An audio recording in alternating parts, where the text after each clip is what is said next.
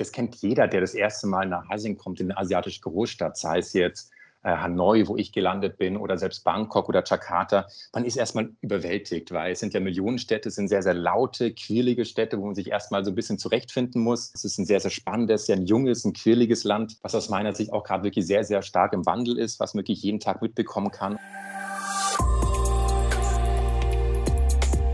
Hallo und herzlich willkommen zu einer neuen Folge des Drechselmeier Mitarbeiter Podcasts. Mein heutiger Gast sitzt mir nicht in unserem Studio gegenüber, sondern ist mehr als 10.000 Kilometer weit weg. Marius Skrupper ist für Drechselmeier als Expert in Vietnam, wo er einen neuen Standort mit aufbaut. Hallo Marius, du bist gerade in Vietnam, deine Anfänge bei Drechselmeier liegen jedoch in Vilsbiburg. Wie bist du zu Drechselmeier gekommen? Ja, hallo Sandra. Erstmal vielen Dank für die Einladung. Also ich bin im Jahr 2015 zu Drexelmeier gekommen, damals noch als Trainee im Bereich Unternehmensentwicklung. Und ich hatte innerhalb dieser ersten 18 Monate von diesem Trainee-Durchlauf die Möglichkeit, verschiedene Stationen, verschiedene Funktionen zu durchlaufen. Und innerhalb von dieser Zeit war ich eben auch zweimal im Ausland. Ich war einmal in unserem Produktionswerk in Satumare und in unserem Produktionswerk in Balz in Moldawien.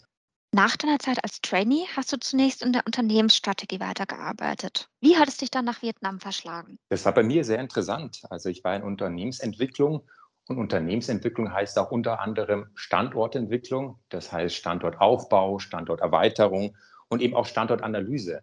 Und Teil dieser Analyse war eben dann Vietnam. Und so wurde ich dann eben mit dem Thema vertraut, war dann quasi der Ansprechpartner zum Thema Vietnam und habe dann eben dieses Standortprojekt, was ich in Deutschland, in Vilsbiburg angefangen habe, dann selber in Vietnam vor Ort weitergeführt. Mit dem Wechsel nach Vietnam war für dich auch ein Abteilungswechsel verbunden. Von der Strategie hin zu Operations. Wie sieht dein Arbeitsalltag jetzt aus? Also einen typischen Arbeitsalltag habe ich tatsächlich nicht. Dafür sind die Themen noch viel zu vielfältig. Wir sind immer noch im Ramp-up von diesem Werk. Das heißt, eigentlich jeden Tag, jede Woche haben wir andere Themen.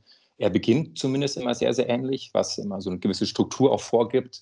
Einer der ersten Termine ist unser Shopfloor-Meeting, wo wir uns aus Operations-Sicht im Shopfloor, das heißt direkt in der Produktionshalle, ähm, zu aktuellen Themen, KPIs aus der Produktion austauschen, abstimmen, Themen, die eben jetzt eben noch wichtig werden könnten, die jetzt irgendwie ähm, eine gewisse Relevanz haben, werden abgestimmt ähm, und dass eben jeder aus dem Operations-Bereich auf dem gleichen Stand ist. Und dann wird es schon interessant, weil je nachdem, was jetzt wirklich wichtig ist, aktuell in meinem Doing, habe ich dann hin und wieder so ein kleines Meeting, das heißt mit einem ausgewählten Kreis. Ich bin eigentlich eher so für die administrativen Themen zuständig.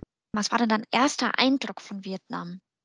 Also der erste Eindruck war tatsächlich sehr, sehr gut. Ich war, glaube ich, das kennt jeder, der das erste Mal nach Asien kommt, in eine asiatische Großstadt, sei es jetzt Hanoi, wo ich gelandet bin, oder selbst Bangkok oder Jakarta, man ist erstmal überwältigt, weil es sind ja Millionenstädte, es sind sehr, sehr laute, quirlige Städte, wo man sich erstmal so ein bisschen zurechtfinden muss. Aber sonst, wenn man mal diesen einmal durchgeschnauft hat, wenn man mal wirklich im Land angekommen ist, dann ist der Eindruck wirklich sehr, sehr gut. Also ich bin wirklich sehr bewältigt von Vietnam. Es ist ein sehr, sehr spannendes, sehr ein junges, ein quirliges Land, was aus meiner Sicht auch gerade wirklich sehr, sehr stark im Wandel ist, was wirklich jeden Tag mitbekommen kann. Und wie sieht das jetzt nach einem Jahr mit der Verständigung aus? Sprichst du schon Vietnamesisch? Also nein, ich spreche kein Vietnamesisch und ähm, ich bin wirklich tief beeindruckt von jedem Nicht-Asiaten, der Vietnamesisch spricht, weil Vietnamesisch ist für mich nahezu unmöglich zu lernen.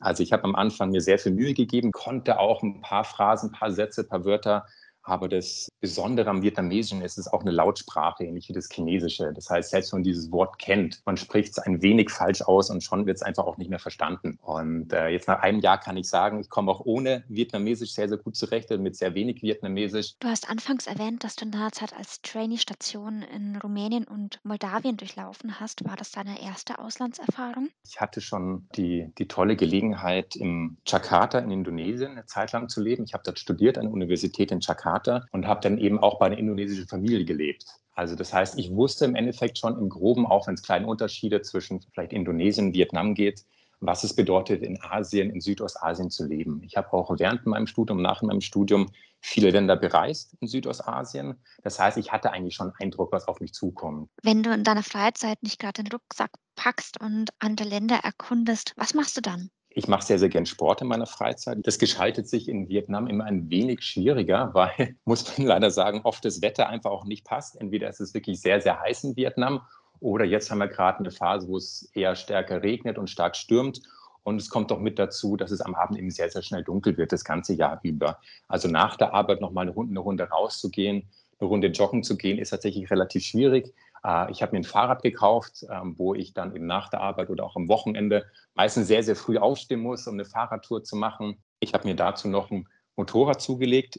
Vietnam ist ja auf zwei Rädern unterwegs, also Vietnam ist ja wirklich ein Rollerland. Und äh, ich habe eben auch die Gelegenheit genutzt, mit dem Motorrad, wenn es geht, wirklich kleine Ausflüge zu machen, ins Hinterland zu fahren, einfach mal die Gegend kennenzulernen und wirklich außerhalb von der Arbeit das Land Vietnam zu erkunden. Dann wünsche ich dir noch eine wunderschöne Zeit in Vietnam und bedanke mich ganz herzlich für das interessante Gespräch. Für den letzten Teil unserer kleinen Miniserie Drechselmeier International geht es dann zurück nach Europa, jedoch nicht nach Vilsbiburg, sondern nach Timișoara.